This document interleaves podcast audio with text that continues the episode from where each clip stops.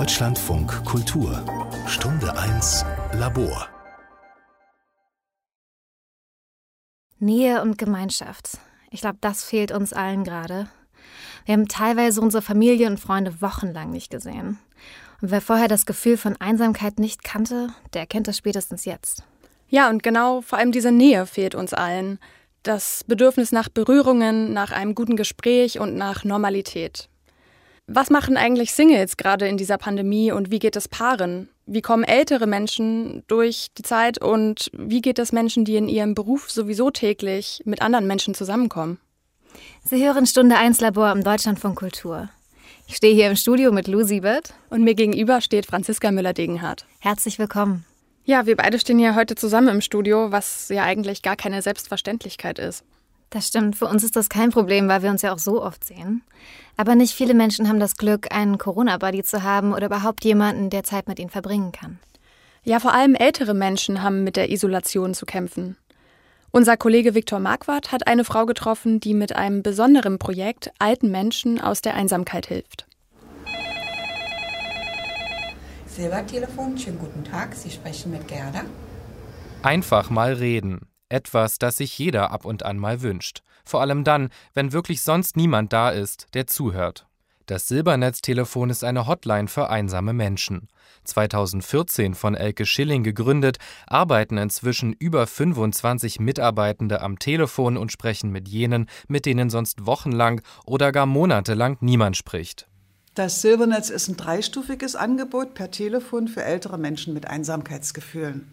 Das besteht aus unserer Hotline mit der Rufnummer 0800 470 80 90, wo man von 8 bis 22 Uhr rund um die Woche anrufen kann, eben um jemanden zum Reden zu finden. Das ist unser, unser Motto dafür, einfach mal reden.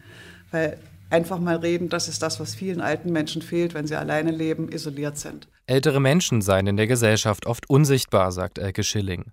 Die 75-Jährige möchte mit ihrer Initiative für all diejenigen eine Anlaufstelle sein, die sonst vergessen und alleingelassen werden. Die zweite Stufe sind unsere Silbernetzfreunde.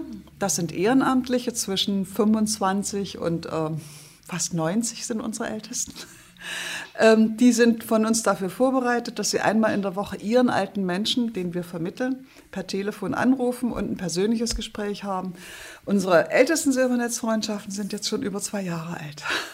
Elke Schilling ist stolz, dass das Silbernetztelefon Zeit seines Bestehens so gut aufgenommen wird und für die Anruferinnen und Anrufer ein kleiner Lichtblick im oft so tristen und einsamen Leben ist. Zusätzlich zum Angebot, einfach mal zu reden, gibt es auch weitere Angebote, die die älteren Menschen in Anspruch nehmen können. Und die dritte Stufe ist die Silberinfo. Die beruht auf dem Fakt, dass ungefähr ein Drittel der älteren Menschen, egal welcher Bildungsgrad oder sonst wie, in der Regel nicht wissen, was es für sie in ihrem Wohnumfeld an Angeboten gibt. Da spielen Vorurteile mit und andere Dinge, aber vor allem ist es dieses, dass alte Menschen häufig sagen, sie sind nicht alt, sie wollen nicht alt sein und wenn Sie von irgendwelchen Begegnungsgelegenheiten hören, sagen Sie, das sind doch bloß alte Leute, da will ich nicht hin. Das heißt, Sie wissen es nicht, was Sie brauchen, wenn Sie es brauchen. Was, Sie, wenn was da ist, wenn Sie etwas brauchen.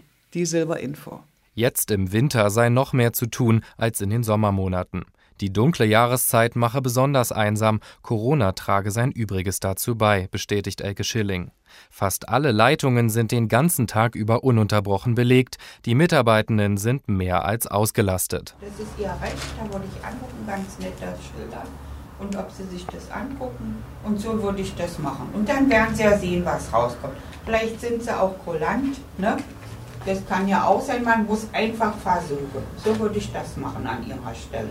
Ne? Egal, ob es um das Bezahlen von Rechnungen geht, das Kaufen einer Fahrkarte oder ein anstehender Besuch bei der Bank.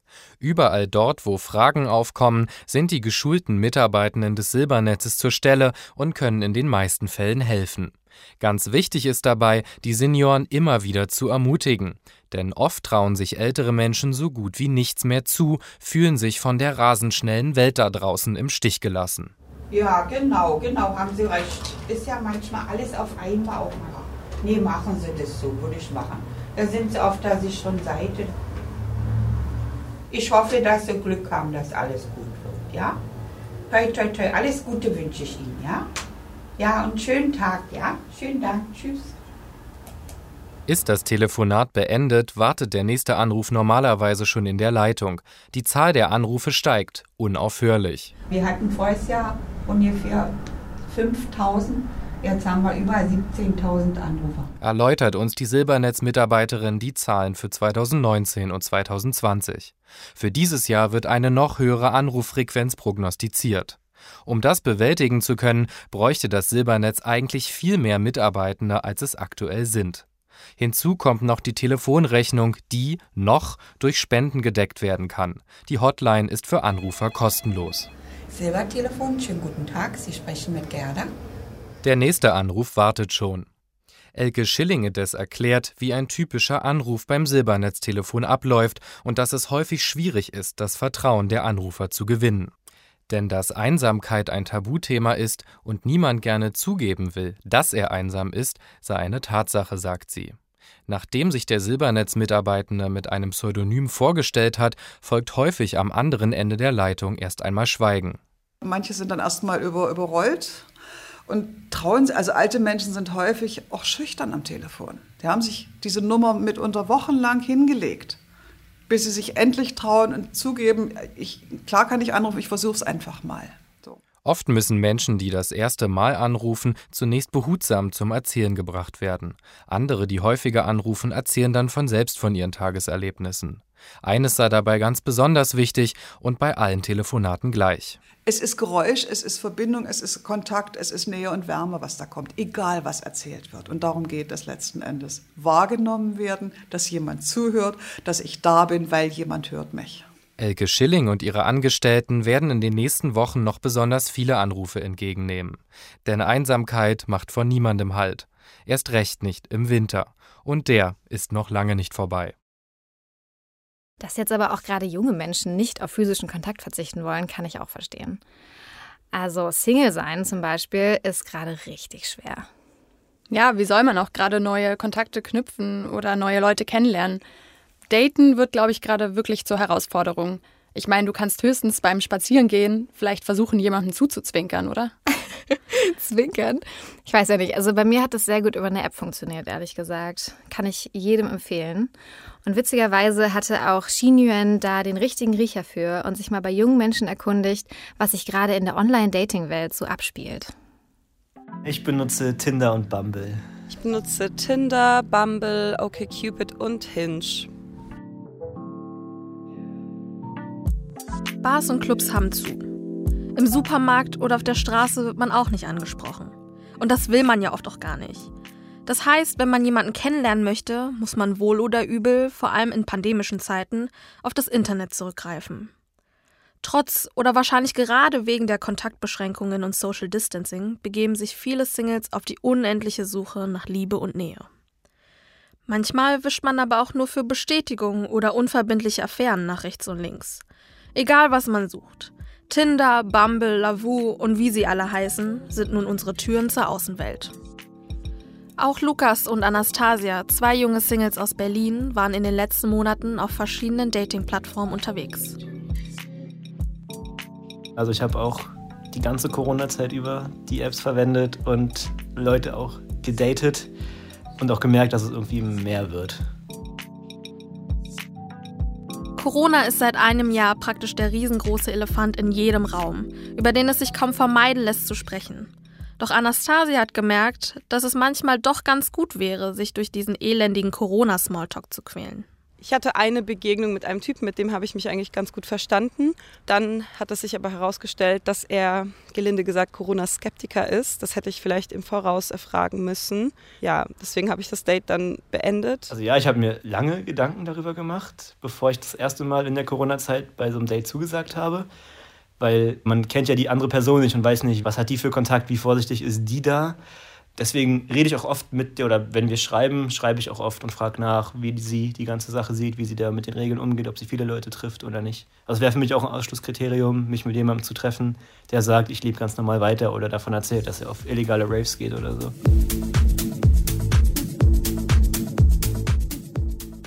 Leuten aus dem anderen Spektrum begegnet man aber anscheinend auch. Also nach dem Reinfall habe ich dann schon mal erfragt, wie die Personen zu den Maßnahmen stehen. Aber einmal hatte ich ein Treffen mit jemandem, Wir haben uns draußen getroffen zum Spazierengehen und wollten ein Bier am Späti trinken, aber er hat seine Maske permanent nicht ausgezogen, hat immer zwei Meter Abstand zu mir gehalten und hat die ganze Zeit nur über Corona gesprochen, also wirklich über nichts anderes. Und hat ständig alles desinfiziert. Und das war mir irgendwie super unangenehm. Und ja, eigentlich hätten wir es dann auch gleich lassen können. Das war echt kein schönes Date. Okay. Wir gehen mal davon aus, dass man sich mit jemandem trifft, den man sympathisch findet und diese Person auch Corona ernst nimmt. Aber zu was verabredet man sich? Was kann man zusammen unternehmen, wenn alles geschlossen hat? Also Thema Spazierengehen ist bei mir sehr groß geworden. Ich kenne jetzt auch meinen Kiez, glaube ich, äh, fußläufig ganz gut.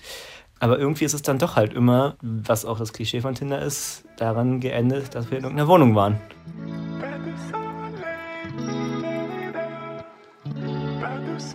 Viele Daten laugt auch irgendwie aus, weil alles so austauschbar ist. Meistens kommt es nicht unbedingt zu einem tiefergehenden Kennenlernen, weil gerade die Möglichkeiten so eingeschränkt sind. Man kann super wenig zusammen unternehmen. Es gibt kaum Aktivitäten außer Spazieren, Kochen und Wein trinken. Und deshalb fehlt es an Möglichkeiten, eine Person in unterschiedlichen Facetten kennenzulernen.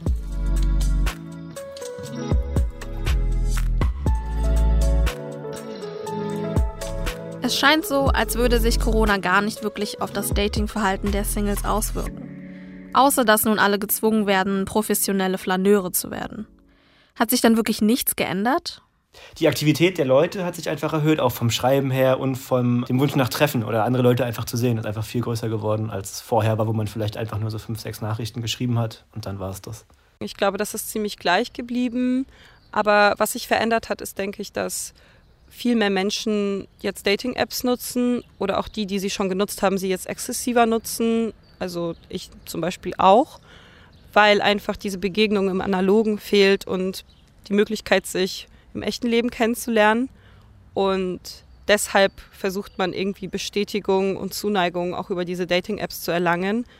Meistens ist es eher was Schnelllebiges, aber das ist ja nicht unbedingt was Schlechtes. Das, was sich wohl wirklich niemals ändern wird, ist, dass Dating oft einfach nur anstrengend ist. Und wahrscheinlich ist gar nicht die Pandemie das Problem an dem Ganzen, sondern eher die Dating-Apps. Und die Idee dahinter, dass man sich durch Fotos und clevere Beschreibungstexte als begehrenswerte Person inszenieren kann. Und das lediglich für ein unbedeutendes Match. Dieses Swipe macht auch irgendwo süchtig, was ich erschreckend finde. Denn auch wenn ich irgendwie zehn gute Matches habe, mache ich mir gar nicht die Mühe, da mal näher drauf einzugehen, sondern swipe ständig weiter. Und ich glaube, das muss man sich mal vor Augen führen, hinterfragen und vielleicht auch einfach damit aufhören. Heute ist Valentinstag. Ey, stimmt.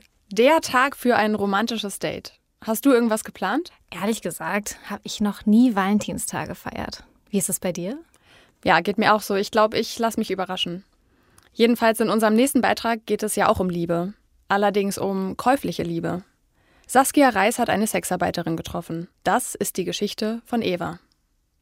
Ich habe angefangen als Tänzerin, Go-Go. Ich habe Striptease getanzt, also jung, sexy, hübsch, schlank. Diese Blicke, diese lüsternen Blicke, diese sabbernde Mäule, diese heiße, glanzende Augen und so ein bisschen verrückt. Dann klar fragt man sich, ist man noch beim Trost, sowas zu machen. Aber ich habe schnell diese Gedanken rausgeworfen und einfach nur weitergemacht.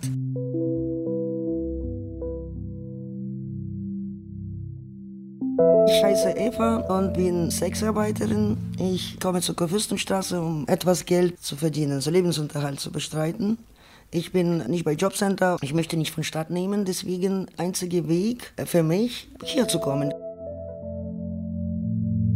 Ich komme aus Ukraine, bin 1994 nach Deutschland gekommen. Ich kam damals wegen Geld, sogenannte Goldene Westen. Ich wollte nur drei Monate bleiben, daraus ist schon über 20 Jahre geworden.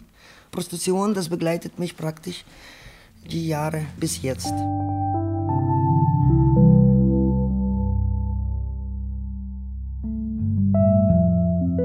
Ich sah das zu damaliger Zeit als einzige Möglichkeit, an die Summe ranzukommen, die ich damals gebraucht habe, um einfach meine Schulden zu begleichen.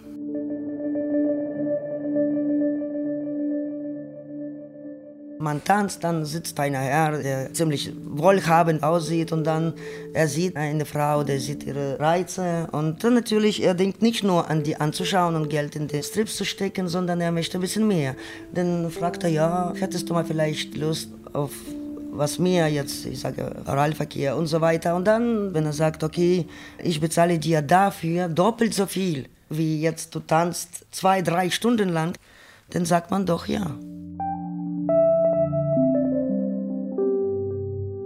Wenn eine Frau entscheidet sich, diese Arbeit zu machen, muss man auch können, das abzuschalten. Deswegen, ich versuche nicht nachzudenken, ob ich Prostituierte bin, Nutte, Schlampe. Das ist genau eine Arbeit wie jede andere, die auch mit Schweiß, mit Lächeln, mit Herz verbunden. Man versucht es ehrlich zu machen. Man versucht es Menschen nicht verzweifeln lassen, nicht traurig machen lassen. Ein Mann kommt hier nicht zum Heiraten, aber wenigstens mit Lächeln nach Hause zu fahren. Und äh, dementsprechend handle ich auch.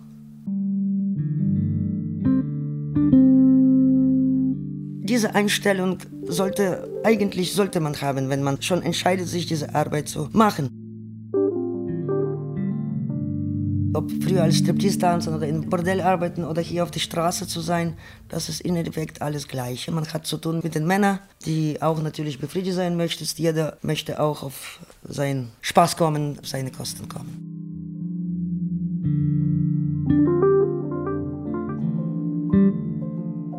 Ich stehe auf und wenn der Portemonnaie schreit, dann ziehe ich mich an und dann komme ich hier auf die Kurfürstenstraße. Ob das Mittag ist oder Abend oder Nacht, die Straße ist 24 Stunden offen. Muss man nicht auf die Zeit achten. Es gibt kein Feierabend. Es kann nicht geschlossen werden. Es kann nicht rausgeschmissen werden. Es ist keine Räumlichkeit, wo man verlassen muss. Man kommt einfach hier und versucht, sein Ding durchzuziehen.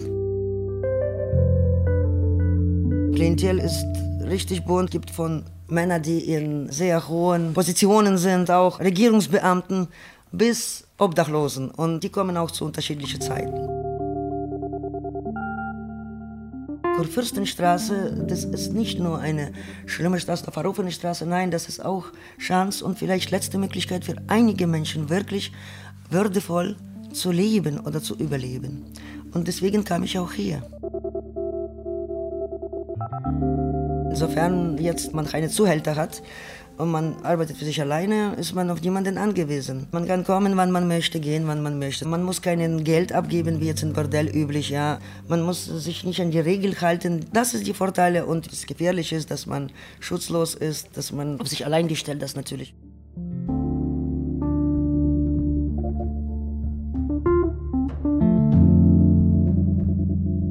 Man muss das nicht wissen oder hören, man kann es einfach sehen. Das ist gespenstisch. Man läuft alleine durch die Straßen.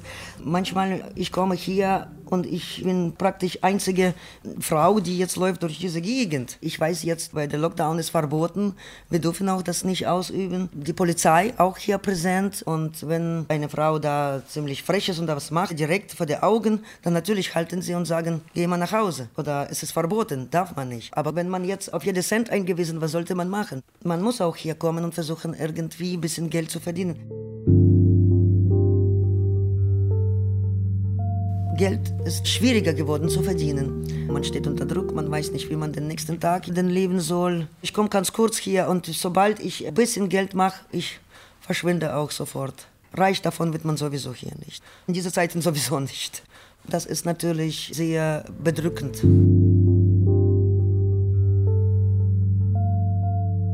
Wenn ich entscheide, bei Jobcenter mich zu melden und registrieren, dann werde ich nie so leben können, wie ich jetzt lebe. Obwohl, das ist auch jetzt nicht gesagt, bei dieser Situation, jetzt bei dieser Zeit, wahrscheinlich muss man abwägen, ja. Wenn man Sozialleistung bezieht, vielleicht ist man besser dran, als man hier kommt. Das weiß ich nicht, aber zurzeit möchte ich das gar nichts erstmal ändern oder experimentieren.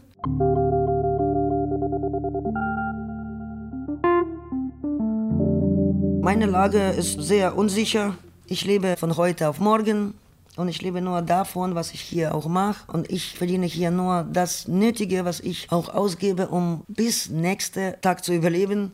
Und das werde ich als dramatisch nennen, weil gut ist die Lage nicht. Wenn bei Jobcenter ich wäre oder von Staat, ich hätte Geld genommen, das ist ein Minimum. Minimum zum Leben.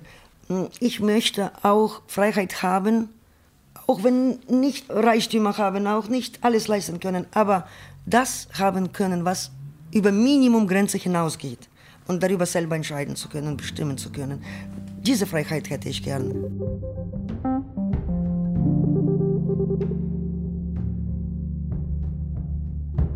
Ich möchte nicht in Konflikt kommen.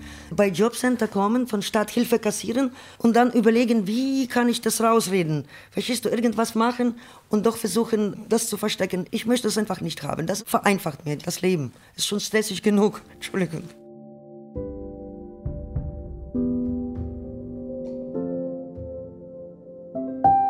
Nein, ich habe keine Angst.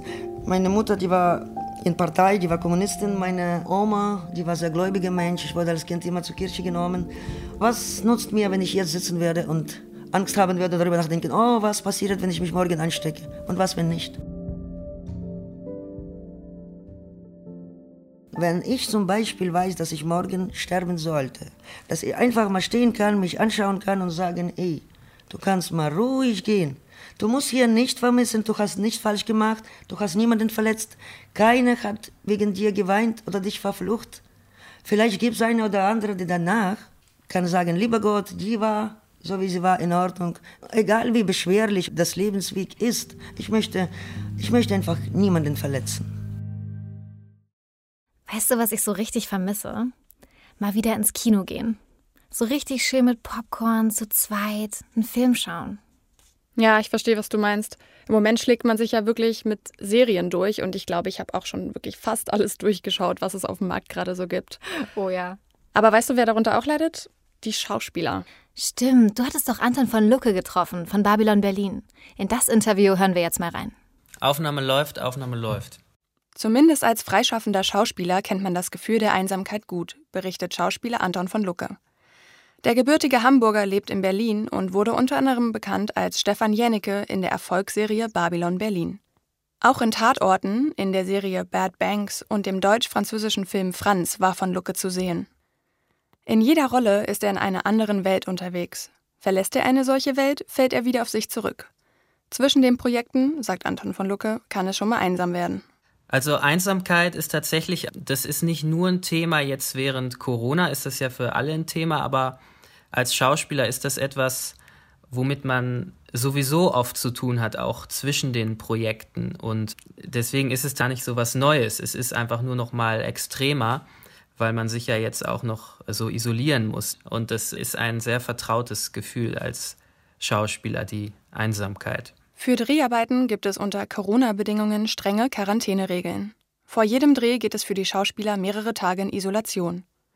Denn nur ein einziger Corona-Fall am Set könnte die gesamte Produktion lahmlegen. Ja, die haben natürlich so ein bisschen unterschiedliche Sicherheitskonzepte, die sind aber alle so abgestimmt irgendwie, dass das so auf einer ähnlichen Linie ist. Also man muss dann immer vor dem Dreh in so eine Schutzzeit gehen, heißt das, also so je nachdem zehn Tage oder so. Oder, und während des Drehs natürlich auch möglichst niemanden treffen. Also und dann wird man ja alle zwei Tage äh, getestet und äh, das ganze Team wird getestet.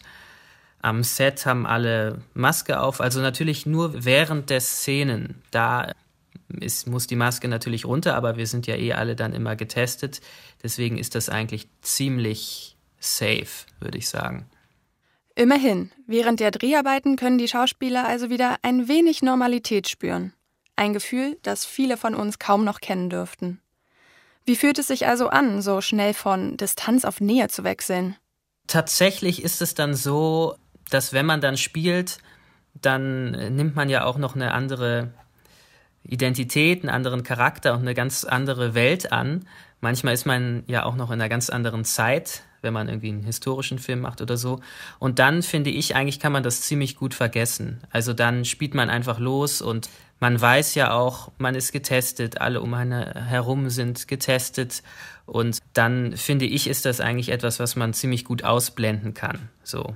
Dann freut man sich eigentlich umso mehr, dass man mal wieder jemandem nahe sein kann. Also es ist eigentlich eher wie eine Befreiung. Also da denke ich eigentlich, ist es gerade als Schauspieler oder Schauspielerin dann gerade total toll, dass man dann, wenn man die Möglichkeit hat, einen Film zu machen, da auch wieder die Nähe haben kann.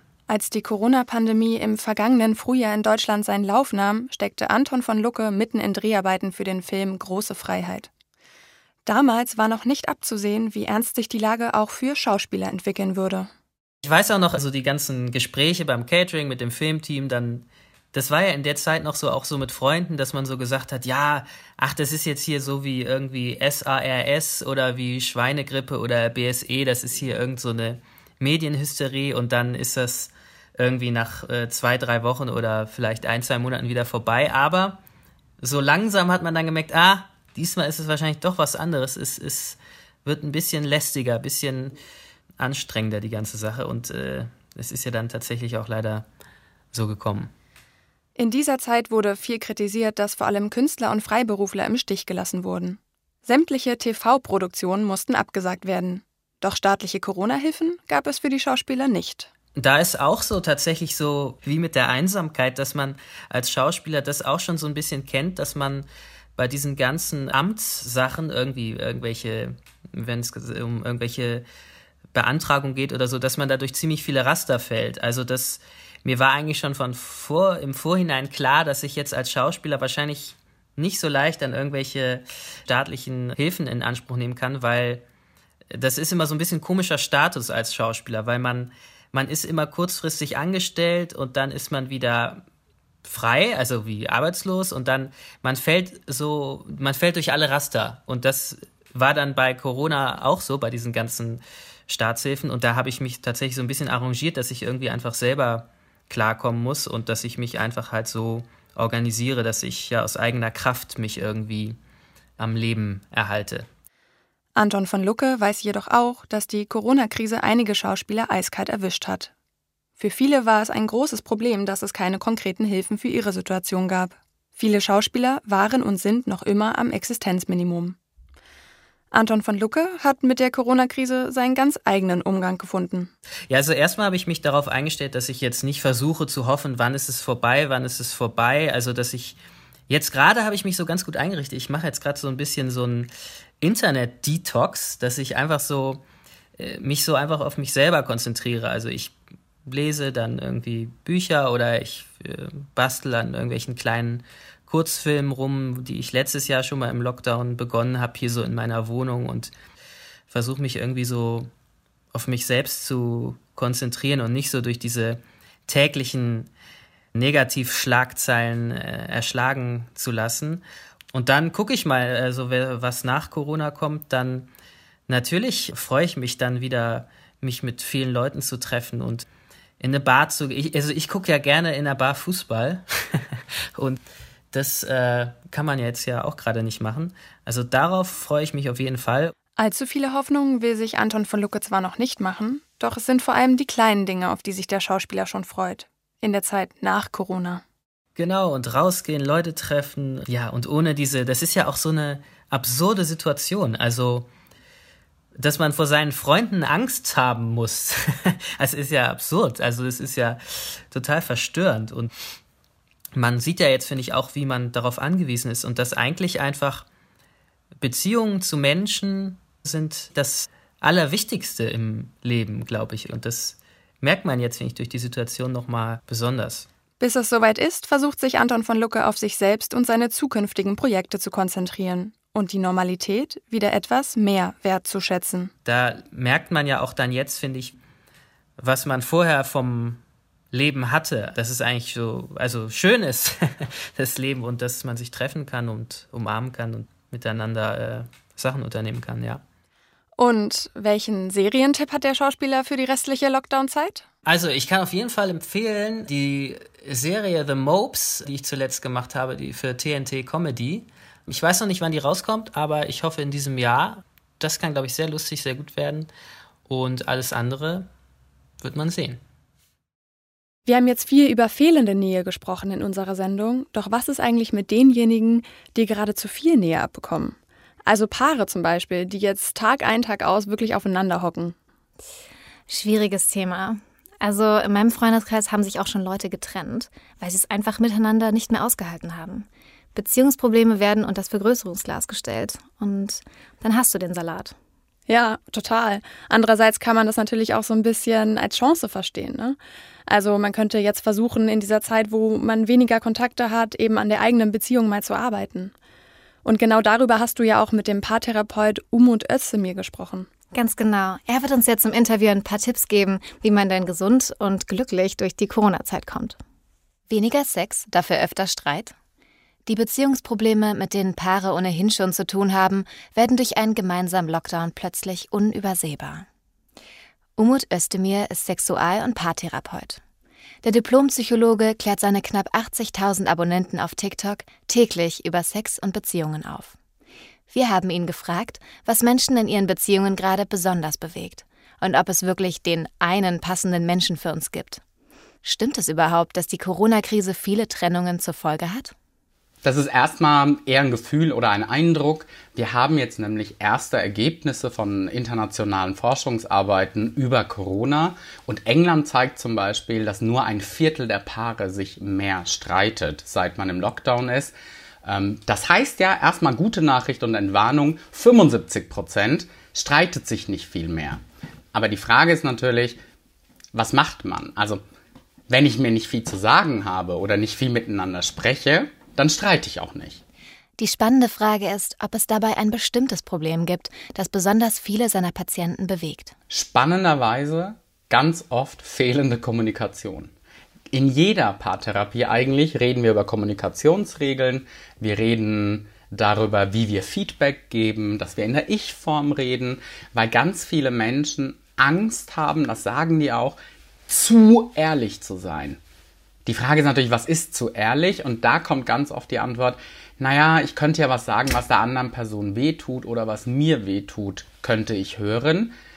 Und da muss man sich natürlich erstmal erarbeiten, ja, stimmt, gebe ich recht und manche Antworten können im ersten Moment wehtun. Aber ist der Vorteil davon nicht, dass ich dann langfristig weiß, ey, in meiner Beziehung, in meiner Partnerschaft können wir immer ehrlich zueinander sein und ich kann darauf vertrauen, dass die Person mich nicht anlügt. Offene Kommunikation, üben, unbefangen ehrlich zu sein und konstruktives Feedback zu geben. Das ist also entscheidend. Doch was kann man als Paar in einer gemeinsamen Wohnung tun, damit man sich nicht nach mehreren Monaten des Lockdowns auf die Nerven geht? Schwierig kann es auch werden, vor allem in kleinen Wohnungen. Aber sich Freiräume zu schaffen, sich Zeit für sich zu nehmen, ist total wichtig, um sich auch mit sich selbst zu beschäftigen, damit man auch sich um die Partnerschaft beschäftigen kann. Und das muss auch vielleicht manchmal irgendwie terminiert werden oder man muss da so einen Termin ausmachen, sich hinsetzen und sagen, jawohl, jetzt haben wir quasi Date Night. So, jetzt haben wir eine Stunde, zwei Stunden füreinander und dann reden wir jetzt auch über unsere Partnerschaft, nicht über Arbeit.